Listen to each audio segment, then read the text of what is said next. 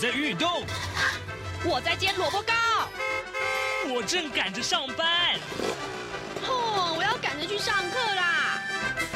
这个时候，我们都在听夏志平制作主持的《早安台湾》。早安台湾带给你最热门的时事访谈，最感动的人物专访，最直接的民意表达。对，让我们一起收听《早安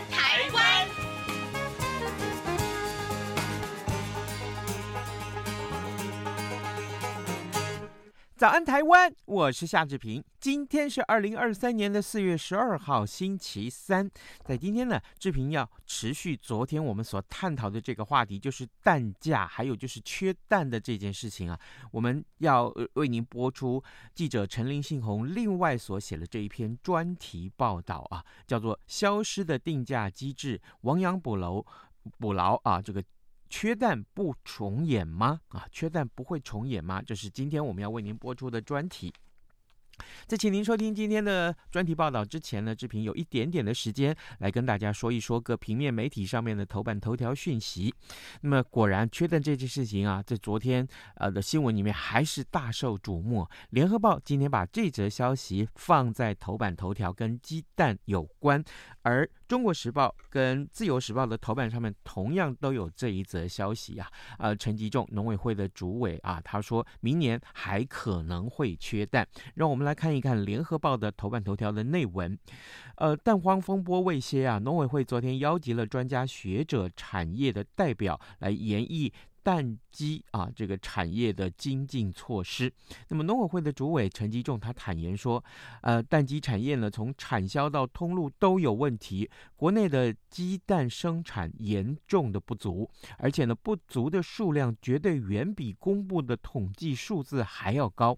他也提到了，不只是今年哦，明年也可能会缺蛋。如果长期不足的话呢，那么进口蛋专案恐怕会将是常态化了。农委会官员则说呢，预估明年的第一季啊，产能就可以恢复正常。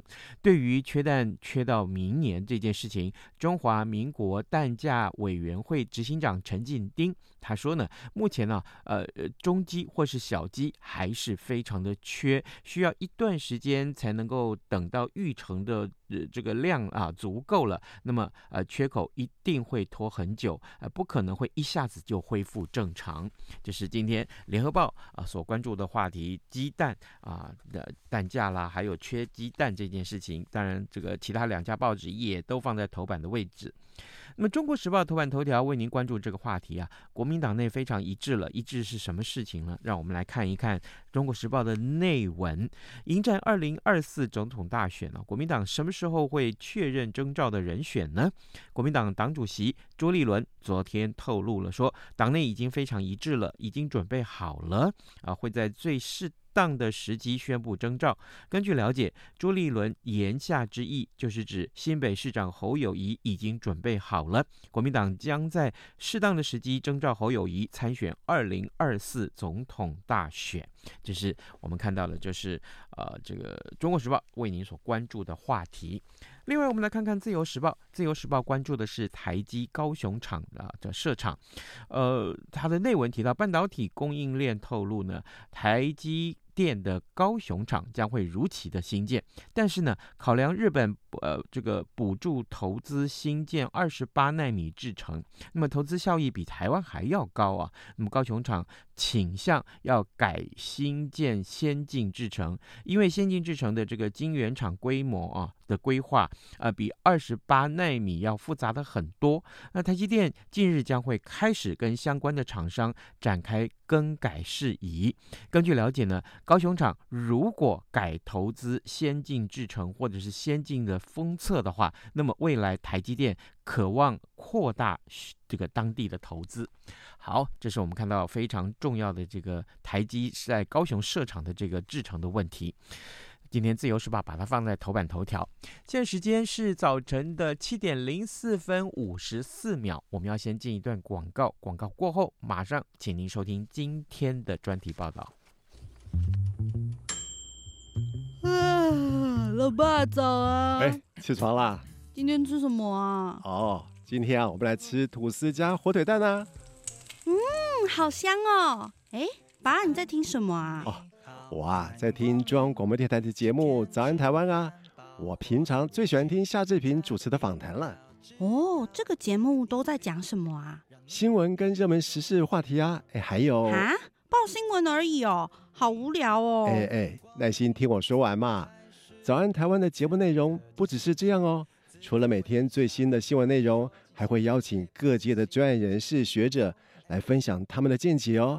我只要一边听这个节目，一边做早餐，就能够了解好多事情哎。哇，那我也要听，在哪个平台可以听到啊？在每个礼拜一到每个礼拜五的早上七点到七点半，就能够在中央广播电台的官网上面收听到喽。哦，对了。在 Sound On、Spotify 这一些 Podcast 的平台上面也能够听得到哦。哇哦，老爸你很潮哎！对呀、啊、，Podcast 上面就能听到，也太方便了吧？哎，什么味道啊？哦，老爸，我的早餐烧焦了啦！早安，台湾，你正吃着什么样的早餐？吐司加火腿蛋，咬一口，然后收听中央广播电台。早安现场。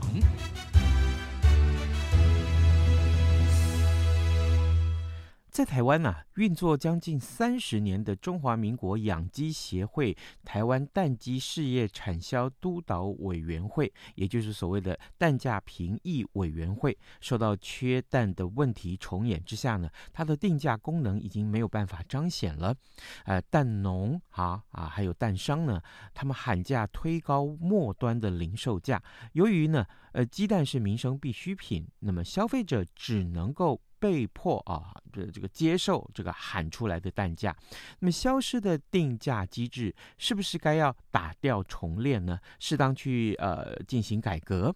农委会喊出了三年投入新台币十亿补助这个鸡农呃禽舍的改建，啊、呃，希望能够借此提高蛋率。那消费者未来可以真的不必再面临缺蛋的恐慌了吗？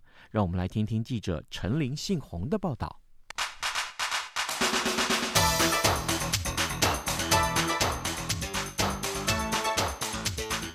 专题报道。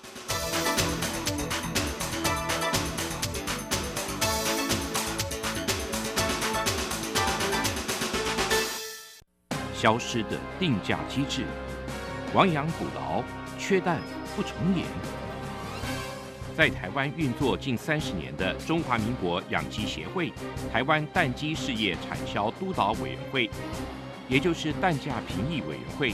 受缺蛋问题重演下，定价功能已无法彰显，蛋农、蛋商喊价推高末端零售价。由于鸡蛋是民生必需品，消费者只能接受被喊出的蛋价。消失的定价机制是否该打掉重练，进行适度改革？农委会喊出三年投入新台币十亿，助蛋鸡农禽舍改建，希望借此提高产蛋率。消费者未来真可不必再面临缺蛋的恐慌吗？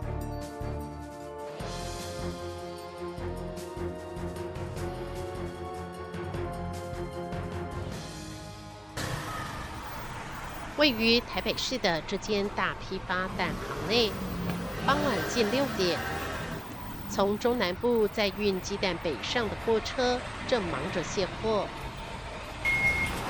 蛋行第二代接班人是一对兄弟，哥哥刘威志负责业务，弟弟刘威宏专责会计。两人忙进忙出，得确认当天所调的鸡蛋货源都没有问题。整个市场上来讲，根本没有那个价钱，都用喊的。你像以北部的批发价来讲，北部的批发价是五十五块，可是你现在去南部调蛋，南部调蛋喊到七十五块，一斤差了二十块。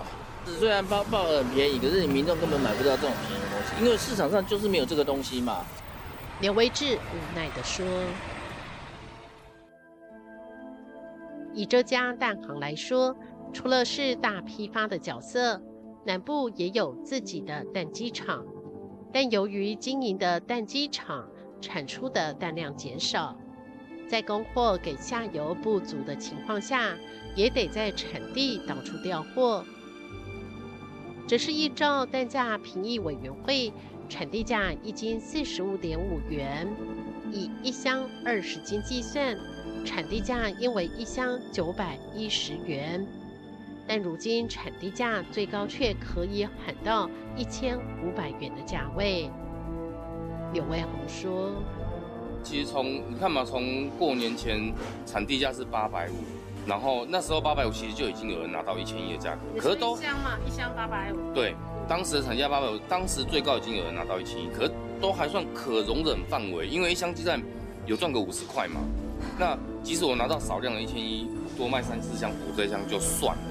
可是过年之后这个状况加剧，一千二、一千三、一千四、一千五，就闹了半天，好不容易产地价涨到九百，那你这样叫我怎么去搞？因为一箱鸡蛋毛利就是那三趴五趴，我们的毛利就是三十块到五十块毛利，就突然变成我的成本比我的毛利高出，等于是复利，复利差不多多少六块，复利十二倍以上。为了不让蛋行亏损，刘威宏也只能向下游的厂商说明并提高价格。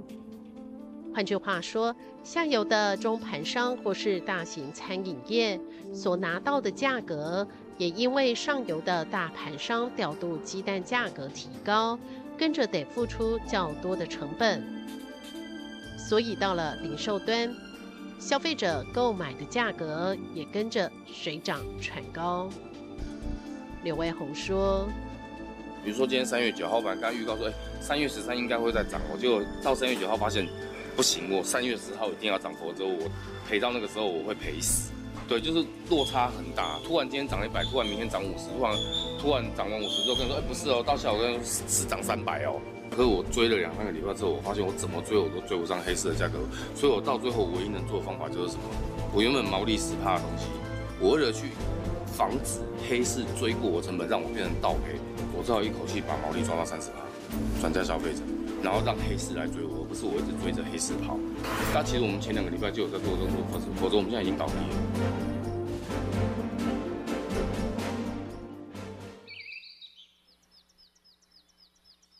来到了位于屏东县的一处蛋鸡场，八十多岁、饲养蛋鸡已经四十年的苏姓蛋农，和合作社契作的一万五千只蛋鸡，使用的是非开放式禽舍。另外，约三万五千只蛋鸡则是传统的开放式禽舍饲养。他说，蛋鸡通常产蛋一年半到两年就会进行淘汰，但是这一两年来，因为国内外禽流感疫情严重，种鸡进口困难，没有种鸡就无法生出蛋鸡。即便好不容易进口种鸡后产出蛋鸡，但送到蛋中鸡场饲养后，又因为去年首次在台湾国内现踪的 H5N1 禽流感疫情严重，部分蛋中鸡场遭感染被扑杀，蛋农买不到产蛋兼冰的蛋中鸡，只好持续靠着产蛋率低。体弱又易感染疫病的老母鸡持续下蛋。今年又遇到几波寒流直逼南部，在日夜温差大的情况下，蛋鸡产蛋更为困难，使得缺蛋问题继去年之后又重演。苏姓蛋农说：“我一个新起来一万只是拢四十几箱啊。”啊，进一万只来，当然饲拢一个会死啦，一只两只歹鸡啊，加减死，死啊进来，互你算八九千啦，吼，互你九千啊，九千几啦，四九啊三十几，算二十几箱。啊，鸡仔是老像咱人说，老都未生，啊，食伫遐食，啊，你也毋知影对啥在生啊，对啥未生啊，未生咱掠掠角啊，啊，食了米的啊，但你也毋知影迄规条遐几啊万只伫遐，你知影对啥在生，生两送生，你也毋知啊。我那么爱吃啊，啊吃都大家在吃，啊都卫生啊，黑卫生就承担人啊，卫生的卫生嘛是得吃，照吃三顿饲料该吃，啊啊料食愈多啊生愈少啊，哦，你讲好价要安怎赚钱？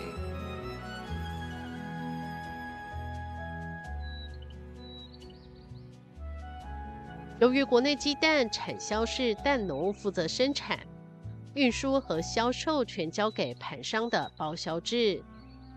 苏姓蛋农表示，在目前缺蛋的情况下，即便老母鸡下蛋的品质差，盘商仍竞相抢货。卵较歹，无卵大家要该去，啊，你卵那中，另外这较薄啊，做做得该嫌货那都是讲叫你掠掠出去啊，啊，卵较薄啊，要要掠出，唔通啦，唔通啦，即款咧叫无卵啊，喏，哦，所以这这个讲淘汰个掠去也无一定啦，诶，市场的关系啦，哦，市场就好，咱讲要掠下角伊都唔好掠下角，但讲鸡卵歹伊讲作水啊。苏信蛋农说。老母鸡下的蛋比较大，重量也比较重，因此二十斤的蛋箱现在通常不到两百颗鸡蛋。换句话说，官方数据目前仍以每箱两百颗计算鸡蛋缺口，跟实际已经有落差。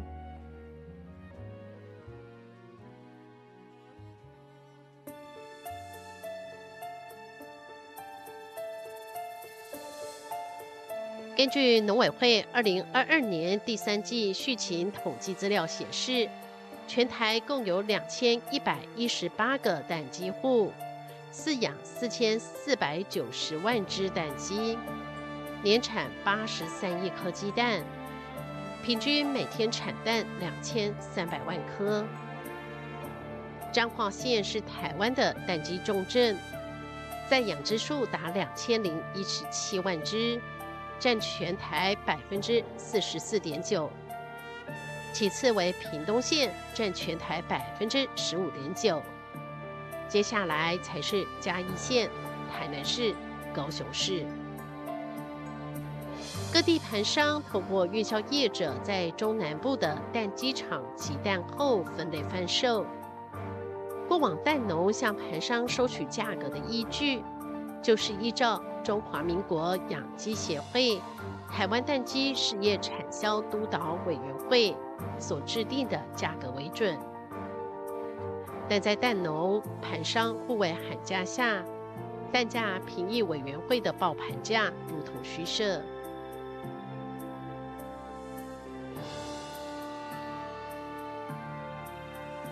学界认为，运作近三十年的中华民国养鸡协会。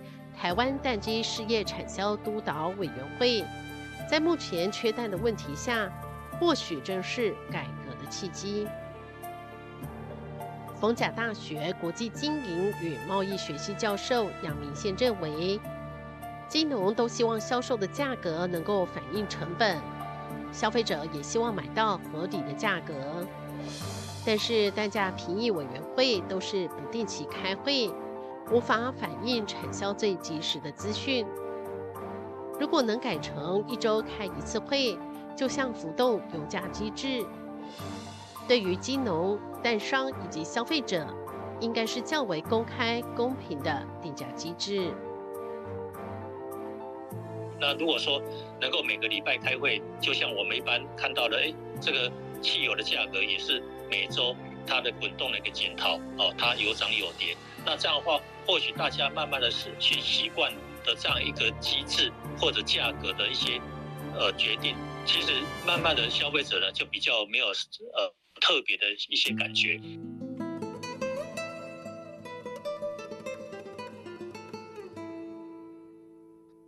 所谓蛋贱伤农，但是鸡蛋价格高却伤民众荷包。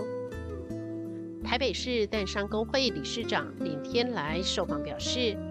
他卖蛋六十三年，曾经面对鸡蛋跌到只剩一台斤八元，最后只得把鸡蛋都拿去烧掉。如今对照消费者为抢鸡蛋得大排长龙，产销体制恐怕已经出现问题。东海大学畜产与生物科技教授暨系主任陈英豪认为。未来一年，消费者恐怕都得面临处于高档的蛋价。陈彦豪指出，台湾鸡蛋产销体系中运作四十多年的包销制，以及近三十年的定价机制都必须要打破。他认为可以仿效日本，透过产销班成立集货中心、区域联盟营运的概念。除了进行计划生产，也可以借群体决策的力量建立鸡蛋品牌，让蛋鸡业者有更多的机会在竞争中永续经营，并稳定供货给消费者。陈英豪说。那计划生产才能够真正的掌握各产蛋的量。那么现在农委会所得到的这个蛋鸡的数量，是不是很准确？会有所疑虑，因为它并不像我们一般的户口普查、家家户户普查的。比如说彰化县，蛋主要都来自彰化县，那么这个彰化县它提供的数量是透过那些蛋鸡组长。彰化县有一个蛋鸡协会，他报上来的资料能准确吗？他是透过电话的。针对鸡蛋产销机制，如果要进行改革，农委会则持开放的态度。农委会畜牧处副处长江文全说：“如果是产销双方认为说这样的制度有需要调整，也要检讨。”那当然，我们会跟产业一起来思考啊。任何的方案都都都有可行性，可是前提是产销的各方大家必须能够那个呃理解跟接受。那哪一个方案对我们来讲，我们都会那个呃就是一起协助产业来去呃处理有效的一个价格形态。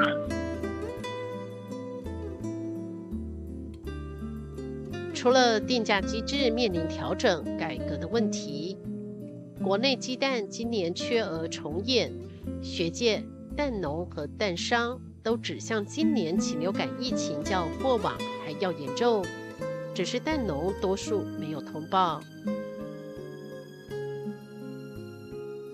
苏信蛋农表示，蛋鸡不像肉鸡，蛋鸡分成老、中、青雏鸡饲养。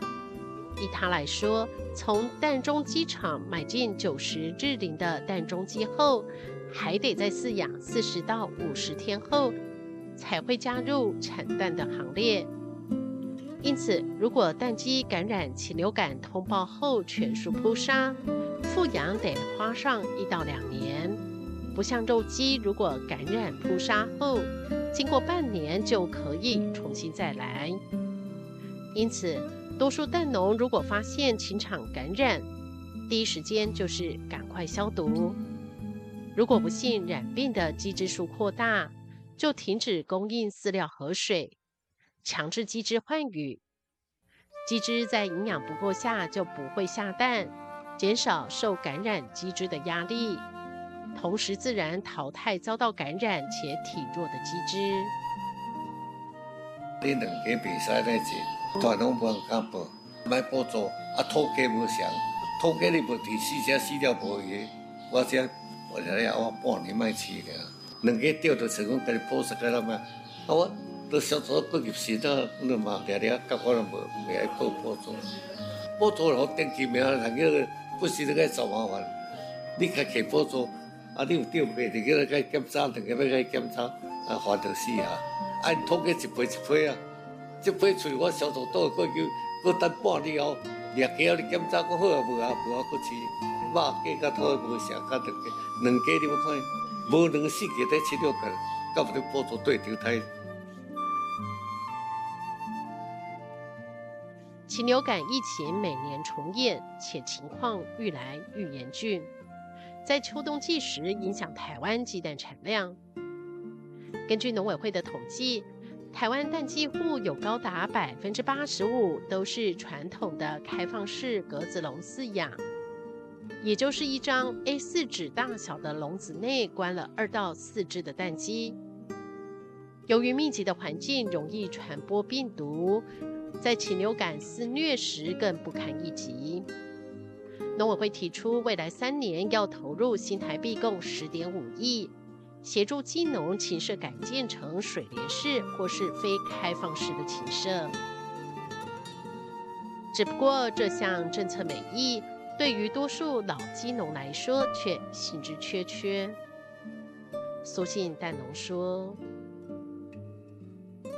是饲较好啦，啊，危险较重而且个人压迫啦。啊，阮咧开好些，因为要大量出到一礼拜，当时都啊，甲工人做，佮无电发电机，无法嘛不要紧，一开好些嘛不要严重，咱。所以你应该袂改。啊，这讲的是讲，咱有钱人咧起个成本但是啦。啊，我这成本啦吼，放心啦，较啦。台湾蛋鸡产业本来就存在着鸡农老龄化、转型意愿不高的问题。逢甲大学国际经营与贸易学系教授杨明宪认为，农政单位可以帮蛋农估算，如果改建新式禽舍后的产蛋率和投资报酬率，增加蛋农的意愿。政府比如说要去补助啊，鼓励大家去改建鸡舍，其实是可以帮这些蛋农来算他的投资报酬率有多少。哦，你改建一场了要花多少钱？那政府扣掉政府补助之后，那你多久就可以回收？那根据你饲养的规模，多久可以回收？其实这我觉得这并不难算。那如果说能够有这些具体的数字，让这些蛋农来了解，甚至。改建之后可以减少风险，可以让你的，而而且产蛋率还可以提高，而且你的蛋的供应会更加稳定。其实可以算一算这样一个一个投报率率的如何了。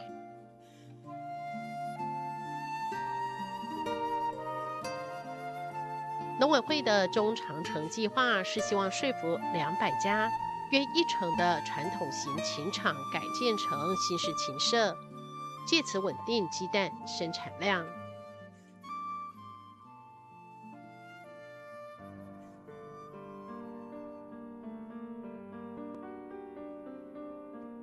蛋是农产品，也是民生必需品。台湾历经连两年的缺蛋危机，农政单位快马加鞭，希望借由禽舍改建升级计划，提高台湾蛋鸡产业品质。同时，鸡蛋产销机制在经过三四十年的运作后，生产者蛋农、销售方盘商以及农政单位也应该重新检视运作机制。毕竟，消费者也期待，当明年此时买不到鸡蛋，甚至得排队抢蛋的窘境，不要再重演。中央广播电台记者。陈林信宏专题报道。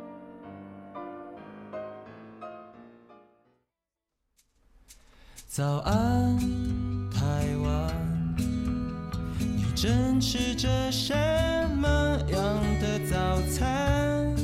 吐司加火腿蛋，咬一口，然后收听中央广播电台。早安，暴马仔。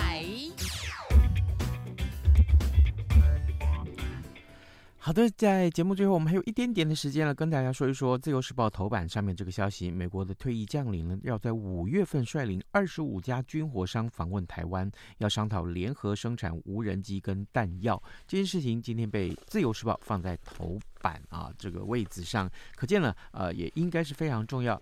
尤其是在此刻，嗯，中共对台湾的这个武力恫吓是有增无减的此刻，好，这受受到大家瞩目的消息。今天节目时间也差不多到了啊，志平呃鼓励各位听众朋友可以上到中央广播电台的呃官网上面来浏览新闻，同时也为我们早安台湾按个赞好吗？